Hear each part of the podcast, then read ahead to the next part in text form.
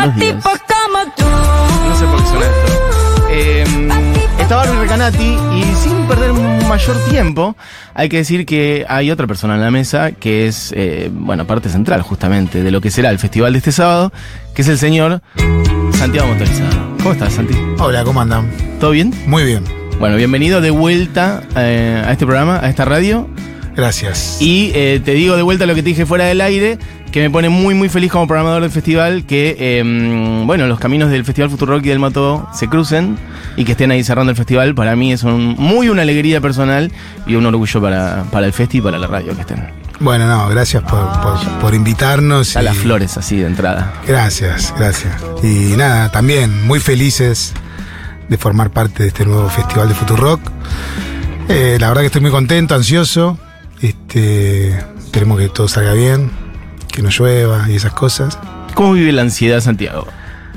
Mm, en el cuerpo, dormir más o menos. Sí, eh, duermo te más pones o a ensayar menos. más, menos. eh, ¿Cuántos ensayos hay antes de un show así? O No, ya, ya vas normal. solo. Normal. Normal. Ah, un ensayo estamos bien. Sobre todo cuando hay canciones nuevas y. Igual no hay muchas canciones nuevas, una canción nueva, pero merece juntarse, ¿no? Para que salga bien. Exacto. Sí. Eh, bueno, hay mucho para charlar. Eh, estaba pensando la última vez que habías venido acá. Pasaron dos años. En esos dos años pasaron muchas cosas. Eh, tampoco tantas porque la pandemia siguió frenando un poco el camino de todos y todas. Eh, bueno, podemos ir por ahí. Hablabas del- de, de la música nueva.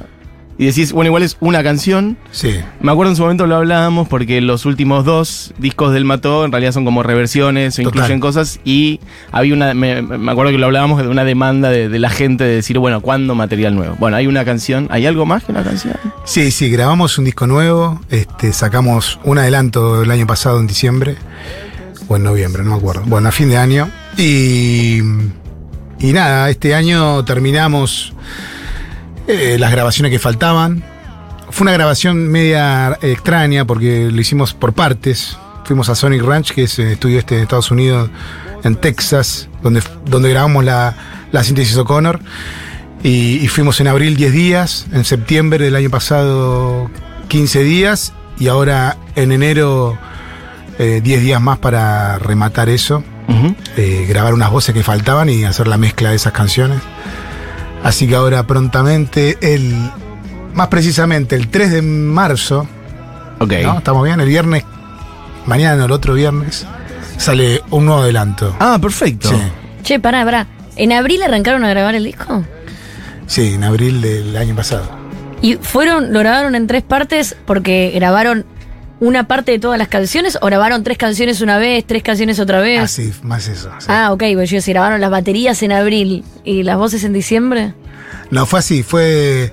La verdad que la grabación de abril, todo salió porque... mm, Bueno, en abril tuvimos una gira por México, entonces cruzá, estábamos cerca relativamente. En septiembre teníamos una gira por Estados Unidos. Aprovechamos los viajes para poder llegar a Sony Ranch. Claro. Y la verdad que la de abril fue la más caótica porque no teníamos nada, ningún plan. Pero salió a último momento decir, che, ¿por qué no vamos y vemos a ver qué sale? Yo tenía unas canciones, pero en estado así muy básico. Y estuvo bueno, estuvo bueno como para arrancar el proyecto. En un año que fue muy intenso, de muchas fechas, de muchas fechas acumuladas por la pandemia, de estar dos años sin tocar. Pero no queríamos que- dejar que pase más el tiempo con, con las canciones nuevas. Entonces, en el medio de la gira metíamos estos, momentos de grabación. Y fue todo medio sin plan, viste, que a mí me da un poco de vértigo, me da ansiedad, esto que hablábamos recién. Pero salió bien, viste, las cosas pueden salir bien o mal. Esta vez salió bien. Y, y pasa algo también ahí, ¿no? En ese vértigo de decir, bueno, estamos acá en el estudio, es un estudio caro, es una inversión para una banda independiente como nosotros. Hay que, hay que enfocarse y eso resultó, ¿viste? Y aparecieron muchas cosas ahí en el estudio.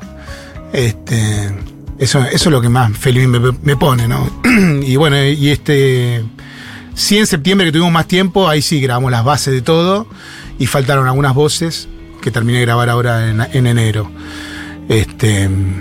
Pero nada, llegamos a 10 canciones. En realidad hay como proyectos de 20 canciones, Ok. pero terminamos 10. Y las otras quedarán para después. Vos sabés que yo con esto tengo una pregunta siempre que quiero hacerte, Y, y el único contexto es en un contexto de entrevista, porque si no quedo como medio, medio psycho. Si te cruzo en otro lado y te digo, Santi, te puedo hacer una pregunta sobre. Que es que eh, yo, soy, yo soy muy fan del Mató, sobre todo en los últimos 5 o 6 años.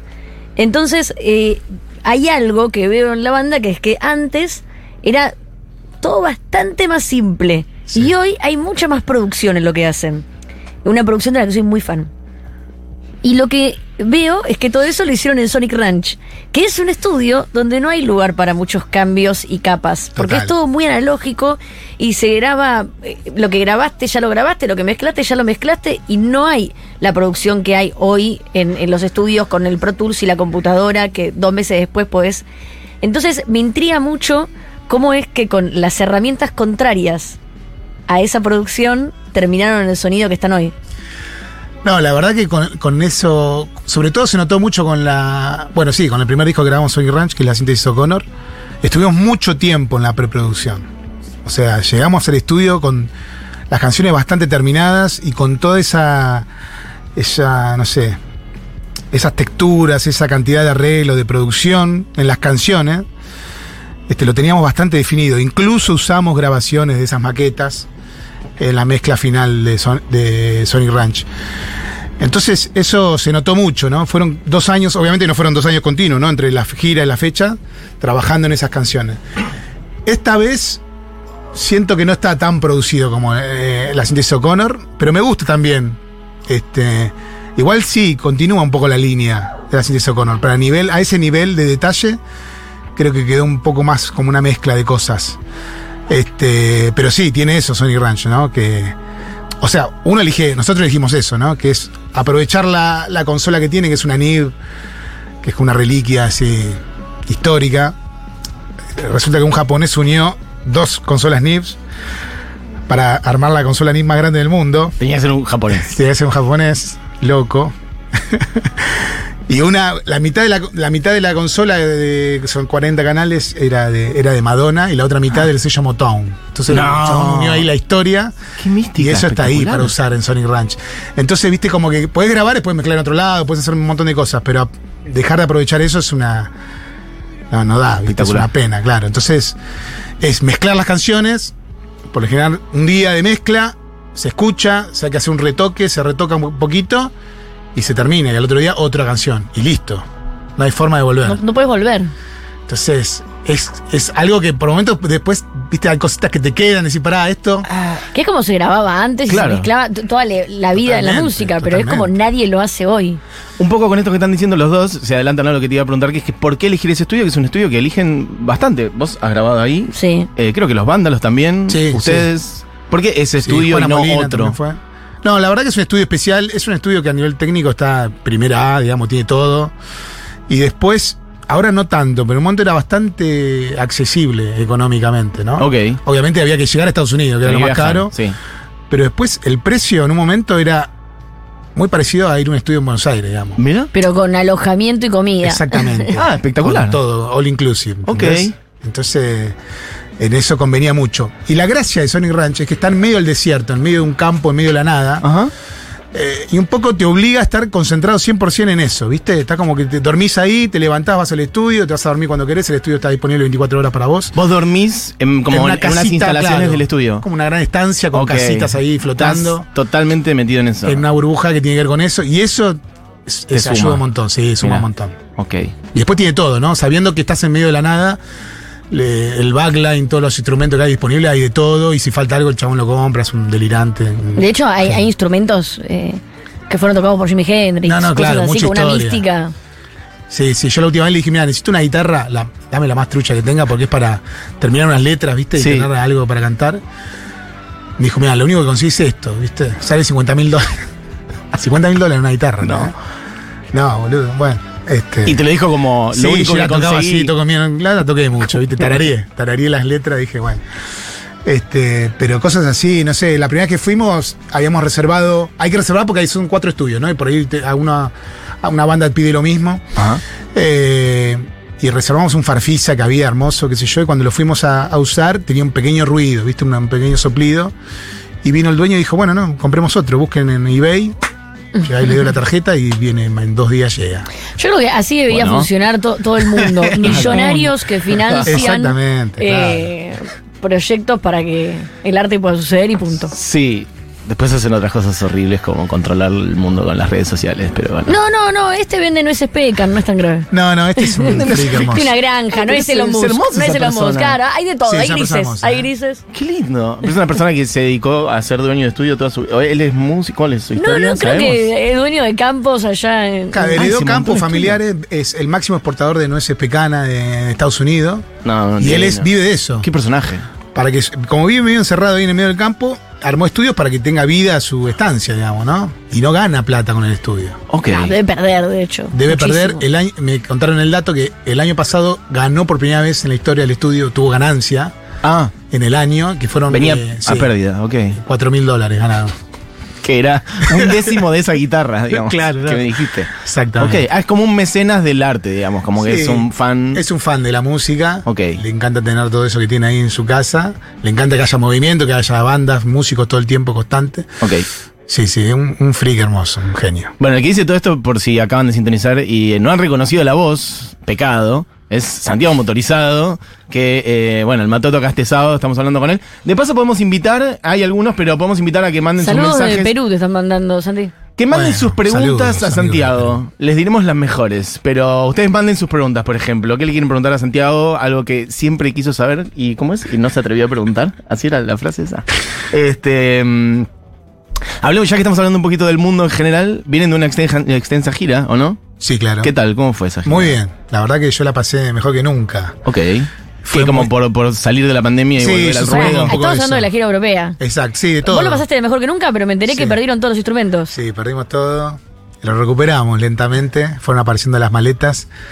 Era todo medio caos, digamos, Europa y los, sobre todo las, estos, estos vuelos baratos que uno saca. No, Sí, que gasta, te tan- gasta tanto en un estudio Sí. y después. este. Pero ¿cómo los perdí? O sea, la aerolínea perdió. Sí, hubo un vuelo de EasyJet puntualmente que llegamos hasta la puerta y dijeron, no, está lleno, está sobrevendido. Y ya habíamos despachado las maletas. Entonces esas maletas se fueron desapareciendo por el mundo.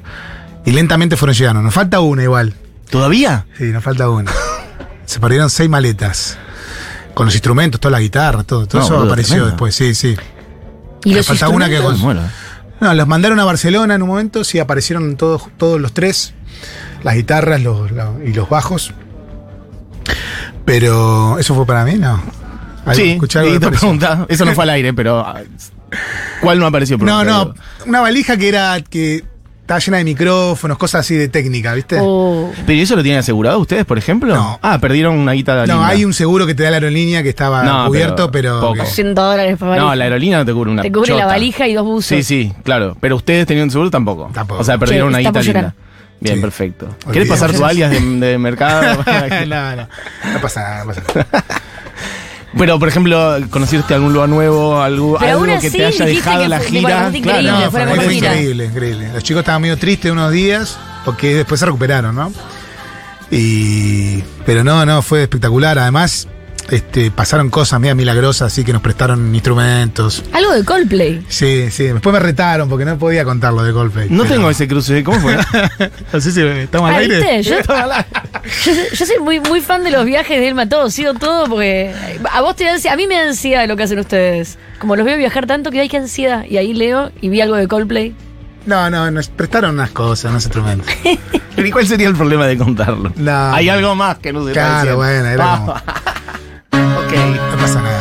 Eh, estuve muy ya choluleando, pero estuve muy- cuando vino Coldplay me invitaron al show. A mí no, no- no es que me gusta la banda especialmente, pero después estuve como en una- un ranchito que se armó y me pareció una persona como muy gentil, muy muy Se lo ve muy gentil en la televisión. muy tranquilo. No sé si vos tuviste. Bueno, no importa, no, No, no, no. profundicemos por las dudas.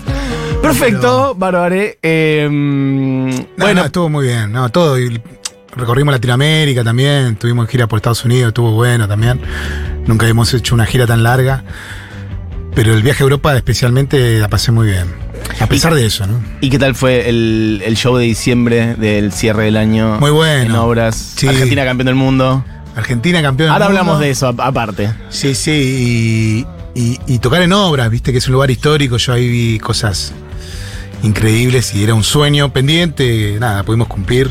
Estuvo muy bien, la pasamos muy bien. Justo, Mati, cuando arrancó la nota vos dijiste, bueno, dos años, pero fue pandemia.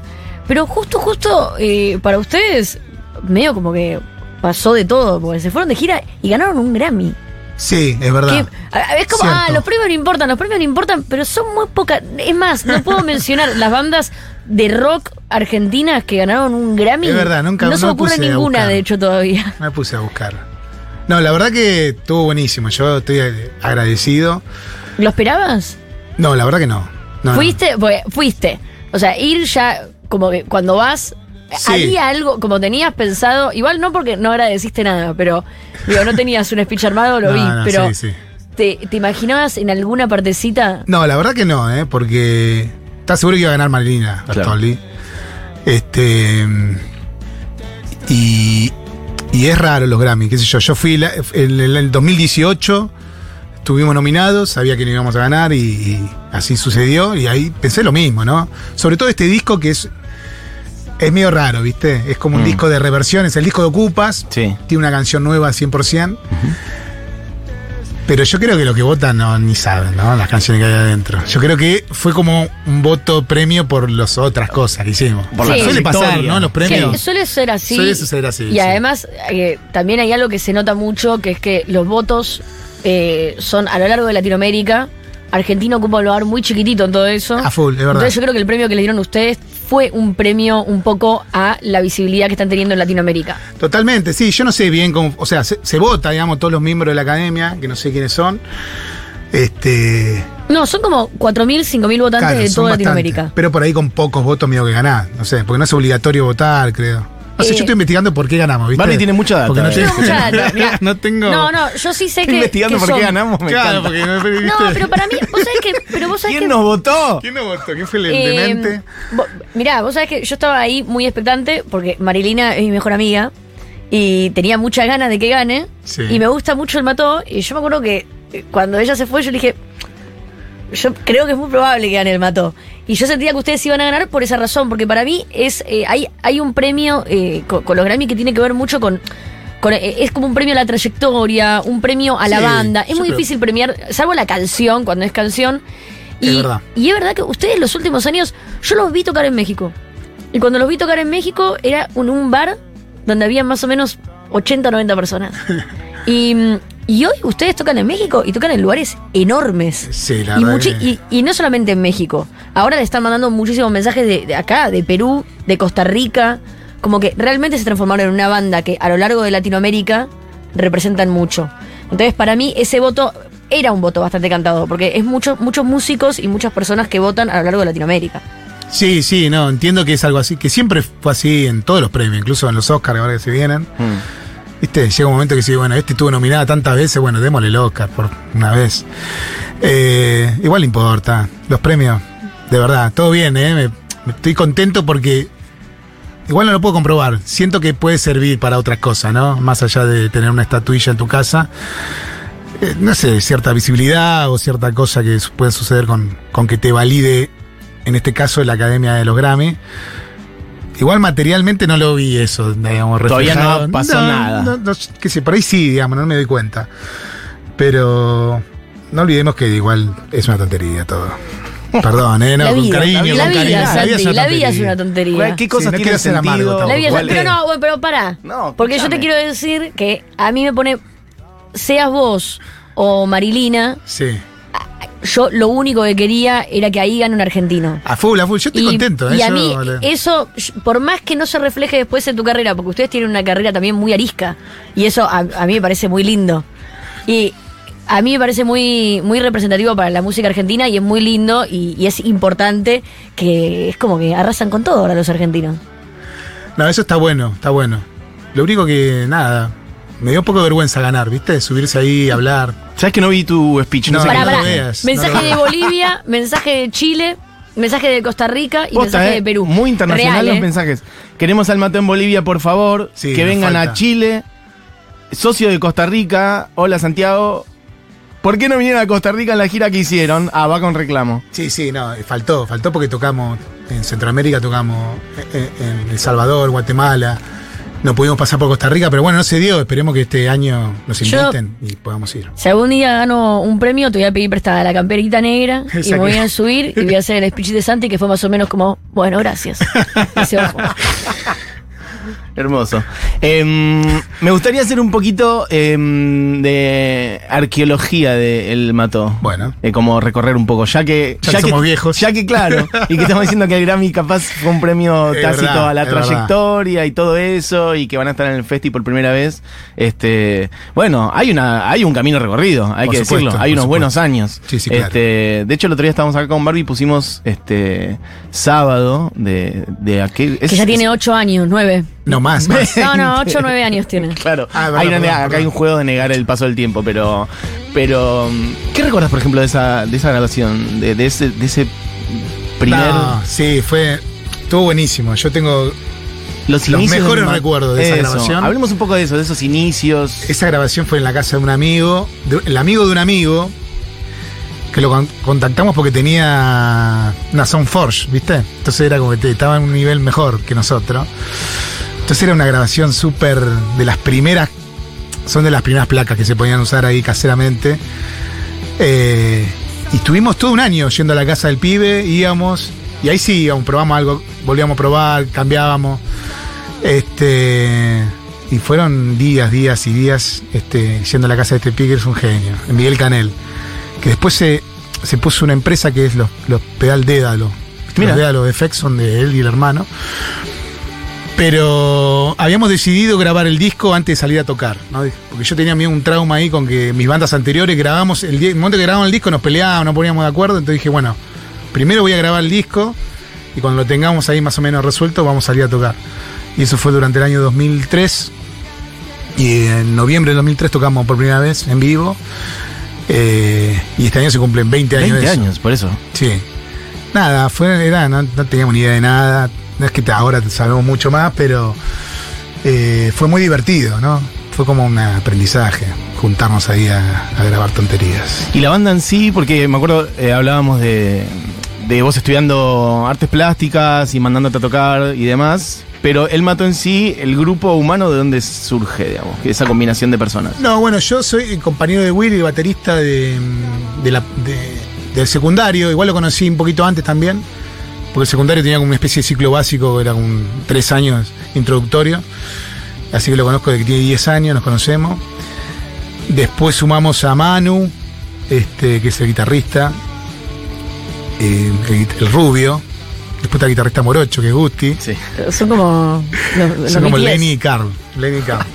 este, y, y a Manu lo conocimos después de terminar el secundario. Nos unimos ahí con. Hay, hay unas escuelas así que son este, bastante conocidas ahí en la ciudad de La Plata, de Bellas Artes y el Nacional, ¿viste? Son medias rivales porque el Nacional son medio de rugbyers y Bellas Artes son medio de art- arty, ¿viste? Entonces Ok. era que te hacen bullying, te hacían bullying.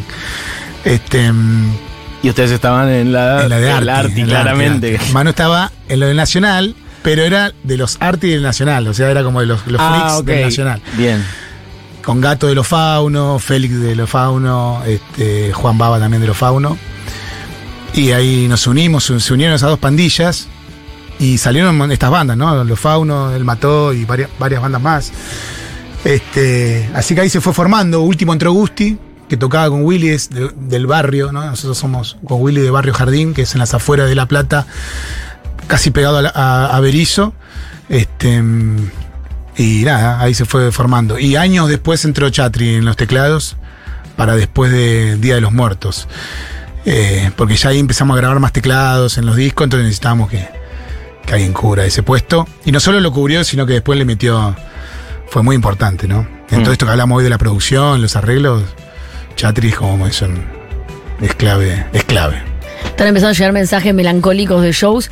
Eh, el Ayuntamiento de La Plata. Hay Sí. uno que hay uno que dice en el San Martín los viernes a la noche.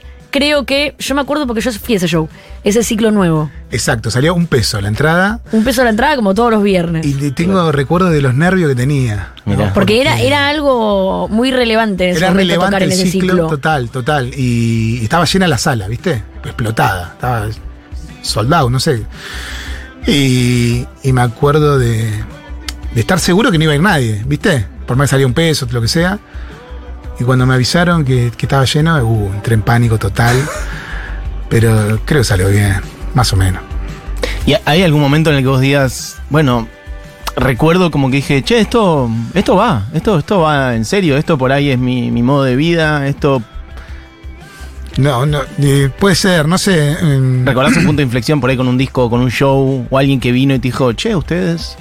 No, hay un montón de momentos que. Que sí, que en lo artístico sí, viste, decís, che, esto que está generando algo, viste, en la gente.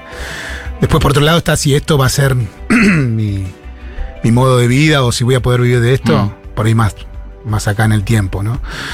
Eh, pero sí, nos sorprendíamos mucho con eso, ¿no? Sobre todo nosotros en aquellos años, La Plata, por más que está cerca y hoy es muy diferente todo lo que sucede con el mundo y las comunicaciones, este, ya tocar en Capital era como una cosa ex- extraña y eh, celebrable, ¿no? Era raro. Y de repente ver que había gente que iba a- en Capital y iba a vernos, ¿viste? Que no eran nuestros amigos que iban en La Plata, que eran conocidos, el primo, qué sé yo. Todo eso era una locura, ¿no? Y era una locura incluso para todas las bandas de La Plata que se enteraban de eso, ¿viste? Diciendo, che, ¿viste que él mató, toca en Capital? Y Mm. va gente de Capital a verlo, ¿viste? Que es un delirio. Hoy suena extraño esto porque está todo más comunicado, importa tanto de qué ciudad sos. Este, pero aquel- en aquel momento era raro. Mm. Y esos, esos momentos eran importantes, ¿no? Y te motivaban para seguir haciendo cosas, ¿no? Era como una inyección ahí de, de buena onda.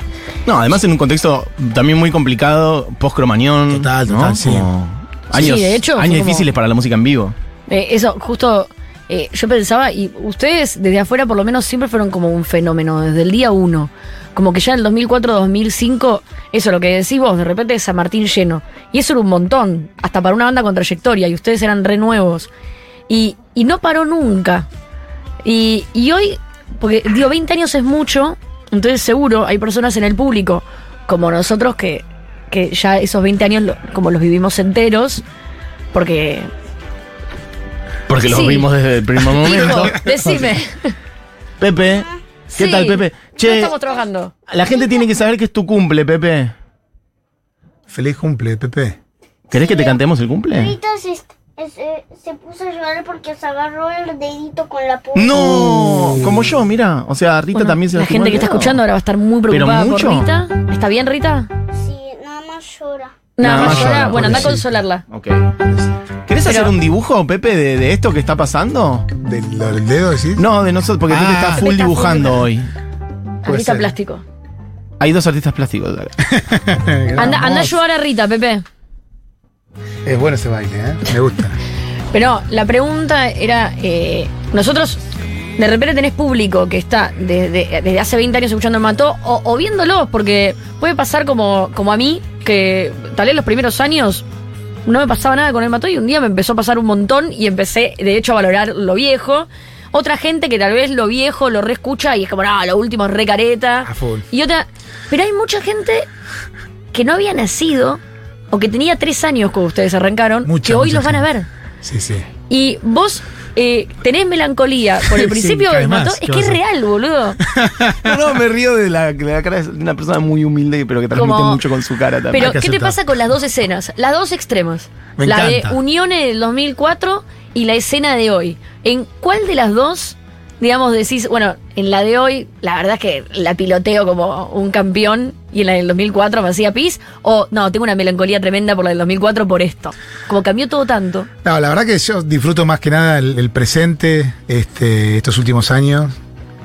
Eh, pasa eso, ¿no? Estoy, estoy más relajado, más conectado, más seguro de mí mismo y de la banda y de todo eso. Entonces me hace disfrutarlo más.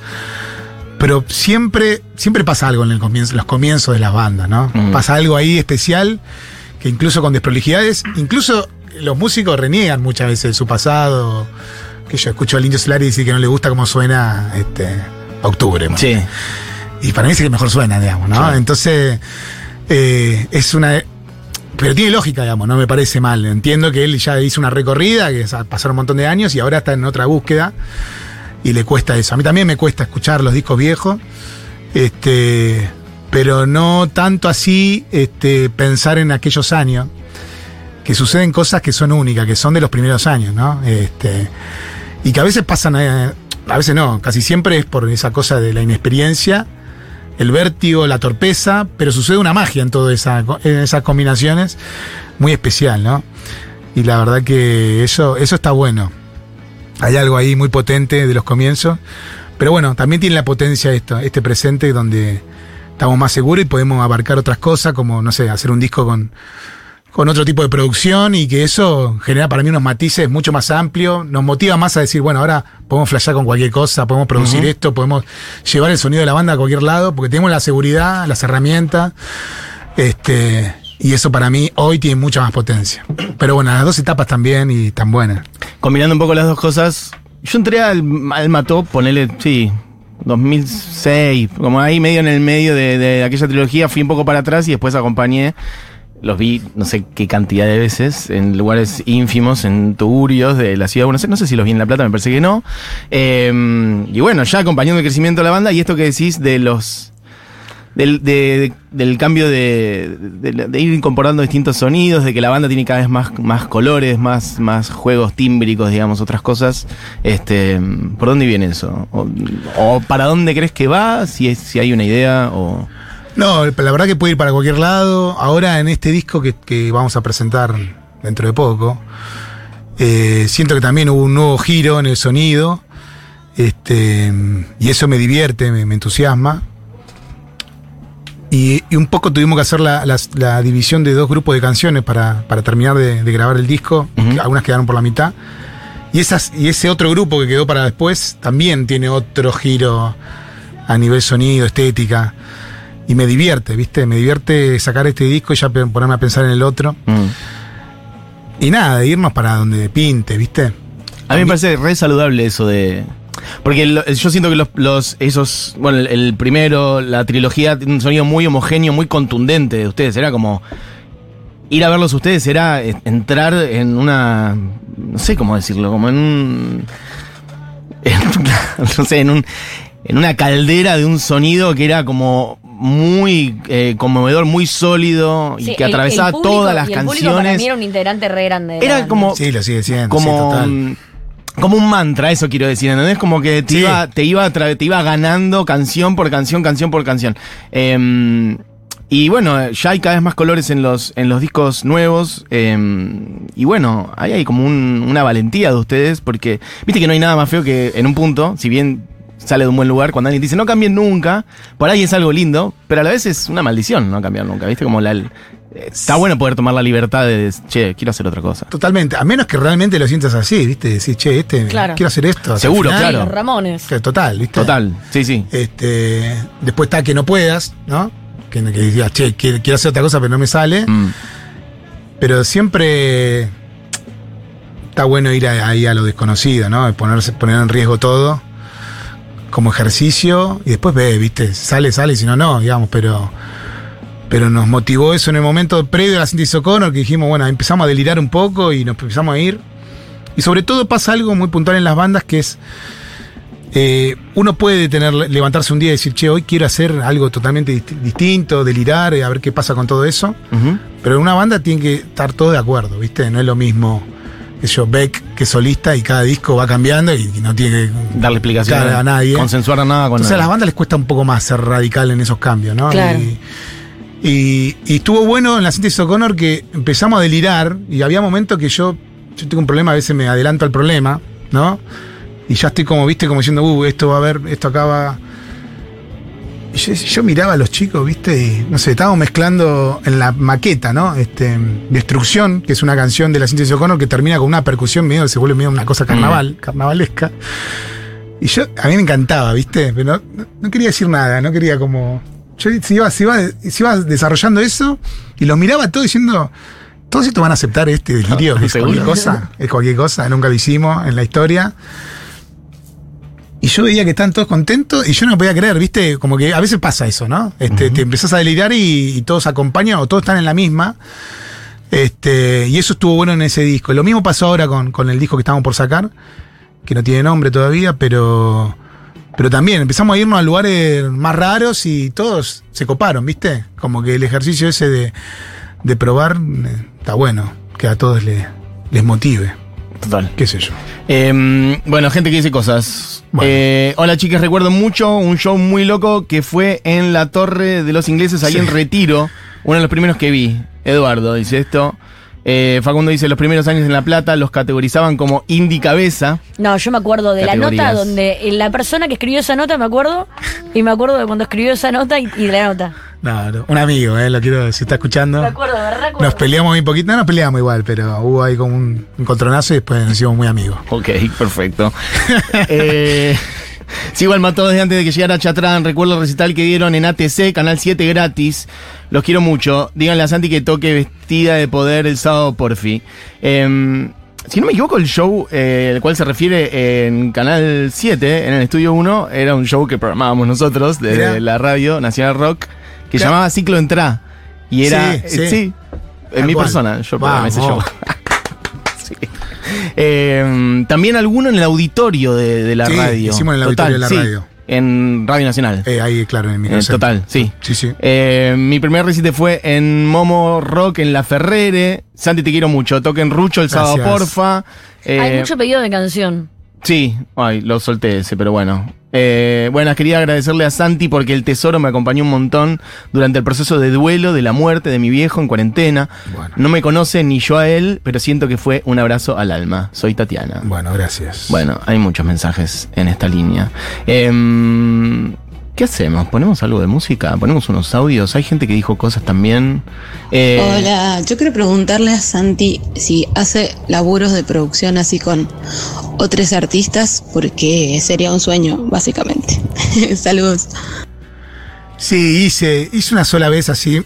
a veces ayudo en disco de amigos, me llaman para nada, opiniones y pequeñas cosas. mm, Pero hice un trabajo grande de producción con una artista española llamada Maya, que tocó, tocó, claro, tocó en el Primavera Sound este año, el año pasado digo, eh, de acá que se hizo en Buenos Aires.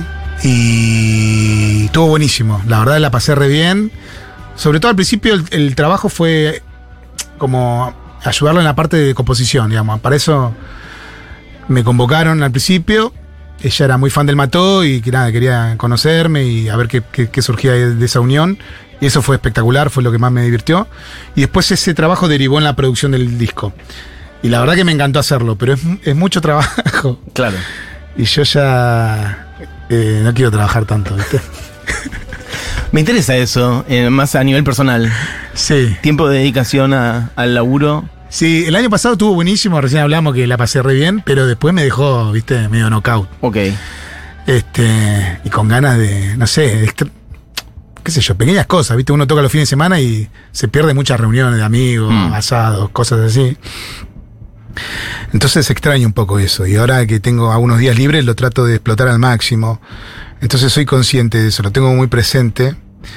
Este, igualmente ahora viene un disco nuevo, hay que presentarlo, todo eso.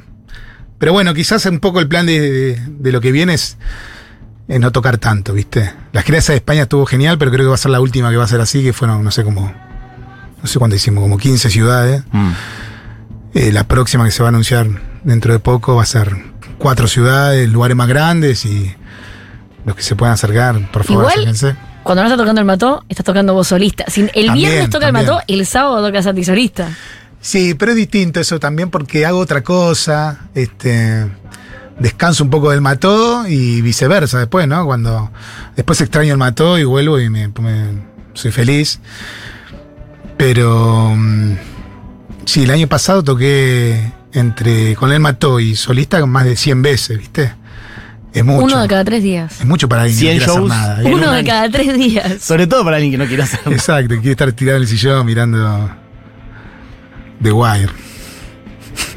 Em, pensaba en la canción nueva eh, y en algunas cosas que charlamos la vez pasada respecto de em, lo careta que está un poco el mundo, Sí, las redes sociales, la superficialidad, que, está todo, que esté todo bien todo el tiempo. sí. Veo tu remera también. Santi tiene una remera de Nirvana, Nirvana. mi banda de la adolescencia, y para mí probablemente la, ba- la banda menos careta de la historia, con, con Kurt Cobain ahí. Bueno, una de las menos caretas de la historia, junto a muchas otras para que nadie se sienta. Em, pero bueno, de- ir un poquito por ahí también, como el, el mensaje de. No sé si el mensaje de la canción, porque reducirlo por ahí es medio mm, chico, pero. Pero bueno, la cosa careta de- de- del mundo en el que vivimos y la intervención de la canción en ese sentido. Sí, un poco está inspirado en eso la canción. en esta cosa del algoritmo, de la buena onda, ¿no? De estar ahí contento siempre. Este, que está buenísimo estar contento, ¿eh? Siempre, ojalá suceda siempre, pero no está buena la obligación, ¿no? Viste, es como la Navidad, viste que hay que celebrarla sí o sí y hay que estar contentos. Es como una, una especie de fiesta que no- nunca termina y la que estamos todos forzados a, pasarla bien. Este, y así un poco todo, ¿viste? Porque eso, si fuese solamente eso, es, es cuestión de tratar de esquivar un poco las redes sociales y, y ya está, pero evidentemente también el algoritmo las redes sociales, el algoritmo de las plataformas también, ¿no? De las plataformas de música, de Spotify y todo eso, están cambiando la industria de la música, ¿no? Eh, la música en general.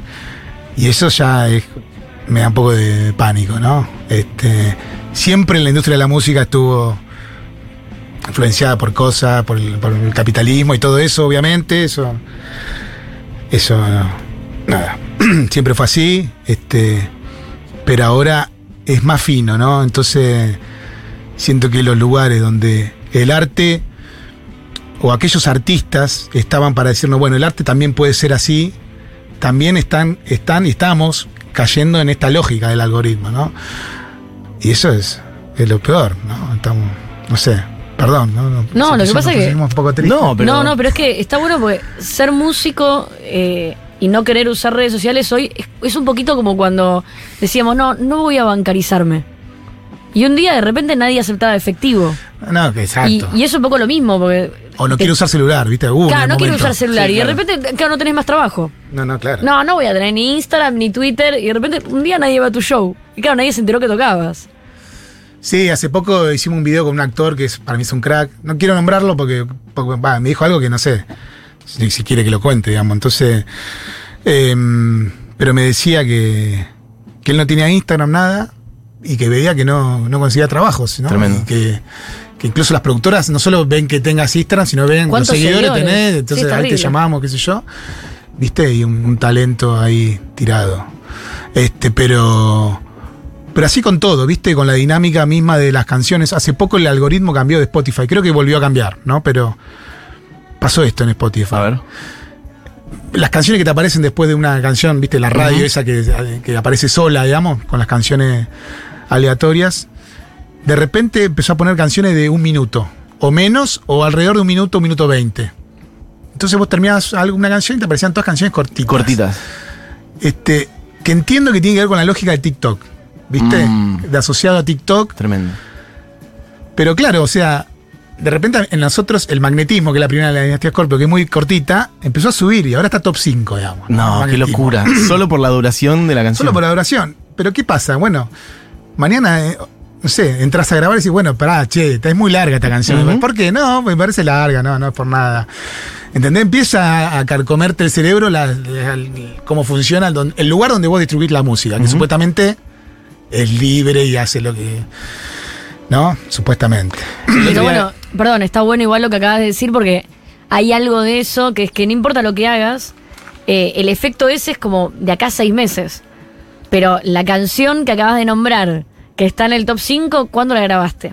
No, no, claro. es- es ¿Me entendés? Como, sí. entonces, eh, digo, también está bueno pensar, bueno, tenés ganas de hacer una canción de 7 minutos, hacela, tal vez hoy le da para el culo, pero tal vez en cuatro años es tendencia porque se puso de moda el el algoritmo de algoritmo, 7 minutos. Total. No, no, sí. Como no puedes ni controlarlo, no puedes hacer, no puedes No entrar puede en tendencia porque la tendencia ya es una bizarriada incontrolable. Total, pero digo cómo es un nuevo factor que se suma Sí. a las cosas que ya nos están ahí. Tra- Tratamos de sortear cosas que tienen que ver con, con la lógica del capitalismo misma, ¿no? Que existió siempre y que si, bueno, che, tengo que hacer publicidad, tengo que hacer esto, tengo que hacer cosas que por ahí a mí me dan fiaca, pero las hago igual porque tengo que vender estas canciones porque alguien las tiene que escuchar. Este, se van sumando nuevas cosas y hay que hacer la historia y hay que hacer TikTok y hay que tener esto y todos son como obstáculos, digamos, para lo que para lo esencial, ¿no? Se va contaminando de esas cosas. No sé, por ahí suena exagerado, por ahí es una tontería, por ahí se está bueno, se puede entender la lógica y decir, bueno, voy a hacer algo artístico con esta lógica. Le voy a hacer una, una vuelta irónica, artística, lo que sea. Pero es como, a mí me suena a interferencia todo el tiempo, ¿viste? Mm. Que tengo que estar pensando en eso cuando en verdad tengo que estar pensando en una- la letra En de una canción. ¿Sabes que justo tocaste en el Cosquín el fin de semana y eh, no sé qué fue lo primero, qué pasó, bla, pero yo eh, me desperté un día y en Twitter vi muchos periodistas como defendiéndose, ¿viste? Como estaban hablando de algo que pasó, era como muchos periodistas defendiéndose de algo y no entendía qué. Pero mucho de lo que decían era, bueno, estos artistas que al final no dan notas, le dan notas a dos. Y yo pensaba y decía, uy, qué duro esto, porque en realidad para mí es algo re valioso de los artistas no querer dar entrevistas, pero no por una cuestión de no valorizar al periodista, sino por una cuestión de decir, che, una nota, dos notas por año está bien, Mm. pero después eh, es terrible tener que prestarte a tener que ir nota por nota, hablar periodista por periodista. Ahí vos me estás. Y bueno. No, no, perfecto. es y así. en lugar de verlo como algo eh, de valor en un artista porque es más genuino, orgánico y no tiene ganas de venderse, lo ven como una falta de respeto al periodismo. Y ahí yo, ¿cómo, cómo te sentís? Porque vos sos también, cuando yo dije arisco, me refiero No, a un no, arisco full, lo entiendo, lo entiendo. eh, admirable, ¿viste? Como que, bueno, No. este año no doy nada, no doy nada, este año sí, este año sí. No, no, a veces, a- al principio me costaba mucho, ¿viste? Eh, lo hacía, y, pero me, me pon- no me gustaba. Y después, bueno, nada, me fui familiarizando. Y me gusta, me gusta eh, ahora, digamos. Entiendo, ¿viste? Que lo que decías vos recién. No sé, una vez me acuerdo una gira, no sé, la última no, la anterior en, por México, me armaron prensa, ¿viste? Mm. Todo por teléfono. Estuve toda una tarde y hice como, no sé, como 50 entrevistas, digamos, donde decía No. lo mismo, No, lo mismo, tortura, lo mismo. claro. Te juro, al final me estaba aguantando las lágrimas, te juro, pero te juro, ¿no? era como, sentía un agotamiento, viste, como si hubiese, no sé, subido una montaña, era, qué sé yo, ¿no? por ahí están escuchando y dicen que hablar por teléfono, viste, no, no es tan grave, pero digamos, te agota decir lo mismo, sentir como lo que estás diciendo eh, pierde sentido, es vacío, ya a la, a, la, a la 15, no a la 50, a la 15 sentís que sos... eh, Que ya no estás pensando algo nuevo, Te sentís estás mal vos, como diciendo, que no sé, que estoy como una máquina, pongo una maquinita que hable por mí, digamos. Todo muy. No sé, pero bueno. Este, más allá de eso, disfruto mucho venir acá porque tenemos charlas diferentes y me gusta, digamos, porque es, importante, más allá de las canciones, y, y que uno quiere contar algo con las canciones, con su arte, con su estética, con un mensaje artístico, un mensaje puntual, político, lo que sea.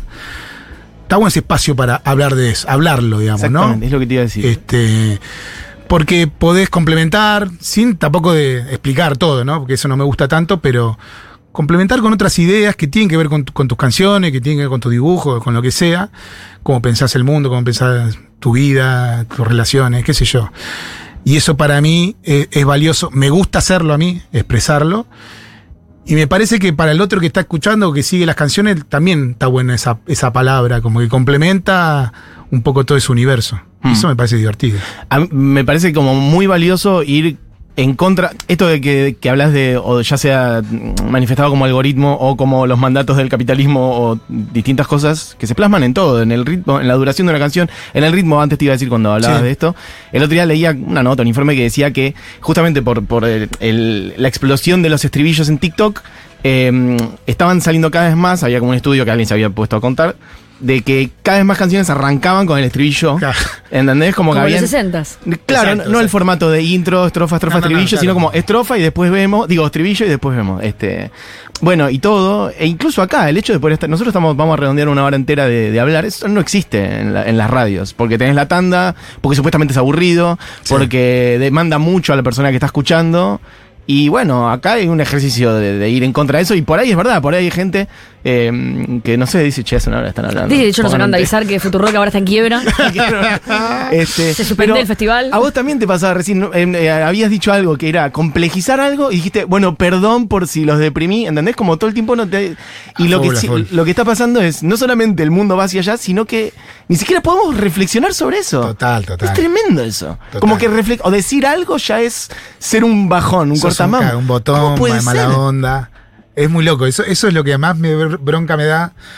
No quiero que se me salga la Otra cadena. vez. No Ah, quiero que se me que se salga te la salga, decilo, me voy a quedar un minuto, ya está. No, eso, viste, la ref- una cosa es que no haya espacio para esto, ¿no? Que estemos obligados a la buena onda, Ahora, no hay espacio para la crítica a, esa- a eso, ¿viste? Es como criticar, levantar el dedo, y si sos viejo, peor, ¿no? Este, es, che, ¿esto qué onda, no? No tienen ganas de que esto sea de otra manera, que, que hablen un poco de otra cosa.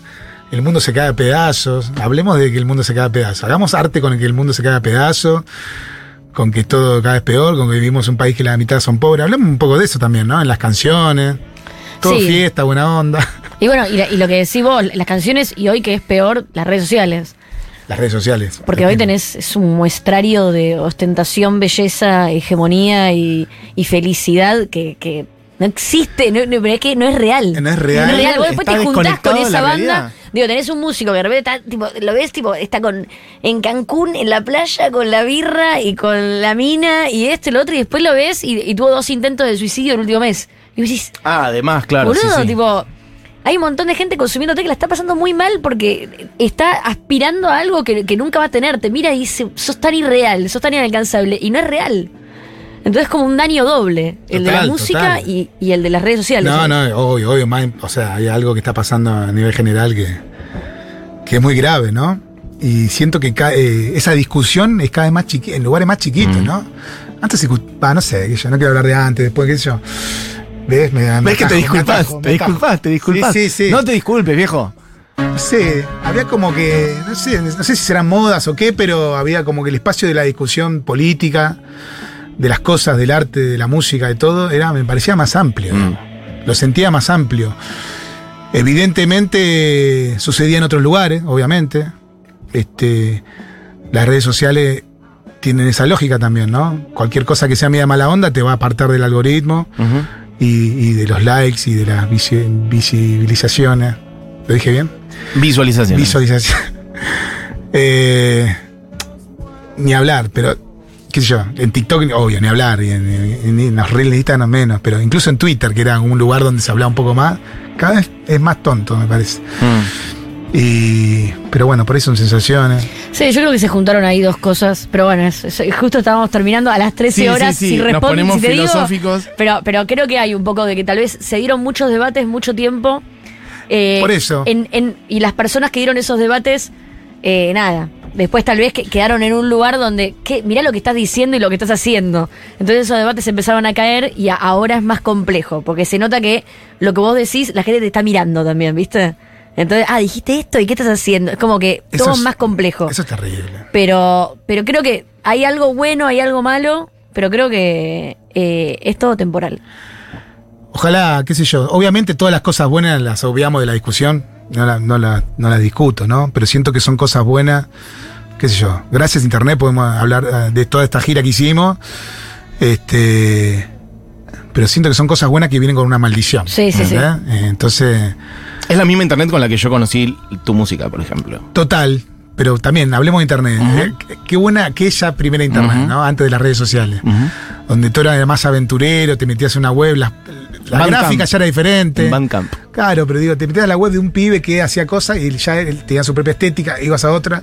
Es que eran las webs de cada uno. Ahora, Exactamente. ahora internet ya no es. Ahora es una Ahora es cosa. una cosa que es una gran plataforma, todos una somos red social. Empleado de Twitter, empleado de TikTok. Sí.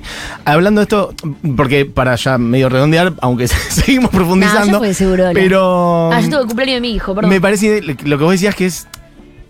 Tampoco. eh, o sea, lo que me parece que lo interesante es dar cuenta de que vivimos en este mundo y las cosas que están mal. Después, con eso, igual podés hacer cosas alegres o felices. Totalmente, O sea, totalmente. pero la felicidad. Y aquellos que siguen dando la discusión política. claro, no es que uno. vos. Exacto. O sea, o sea, cada, para mí, en mí, por lo menos, cada día más arriba, digamos, Sí. ¿entendés? Porque a pesar de todo esto, entender esto, esta lógica, que te van a machacar, que te van a discutir, que cada vez más, que te van a buscar si una vez dijiste algo diferente. Mm. Viste, sí, vamos a decir cosas diferentes hoy, mañana, pasado. Y aquellos que están ahí haciendo eso, héroes. Pienso en, en algunos artistas más jóvenes que igual sí siento que por ahí incorporan algo de eso. Este. Dillon, por ejemplo. Este. Que de hecho creo que te crucé en el, en el sí, show yo en soy fan Luna. de Dylan. Fan de Dylan. O Woz, ponele Woz, que viste que le mete a otra cosa. Por eso digo, eso, meter una, una mugre. Y me encanta, porque él es, él es muy tímido, digamos, ¿viste? No da tantas notas, hablamos recién de eso. Pero bueno, habla también con de otra manera, ¿no? Y un poquito de eso, ¿no? Tampoco no quiero que. No sé, que exista, digamos, ¿no? No es que, que sea la tendencia, qué sé yo, que exista un poquito. Santiago, nos tenemos que recontrair porque nos hemos metido ya en. Pero no hemos besado. El programa siguiente. Eh, algo que le quería decir a la gente del festival del sábado. Viva la ¿Qué vida, van a vamos a celebrar. Ok. Celebremos la gratuidad, ¿no? Ir a un recital gratis. Eso. Este, ¿Ha tocado alguna vez el mató así en una cosa mm, como a gran escala gratis en Capital alguna vez en la no, historia? así, así como lo de este sábado, no. Así que nosotros, eso me pone muy contento, me- mucha ansiedad porque está buenísimo, ¿no? Este, son tiempos duros y poder ir a un show con tantas bandas tan buenas, gratis, una tarde de verano en Buenos Aires, vale mucho la pena. Hermoso. Bueno, chicos, chicas, eh, él mató a un policía motorizado este sábado en el Festival Futurock. Angie, Melanie Williams, Feli Colina, Los Besos, Banda Los Chinos y él mató cerrando. Eh, pasó Santi, gracias Santi, de vuelta. por- Gracias a ustedes, por pasar por muy acá. bien como siempre. Y por ser parte de- del festival.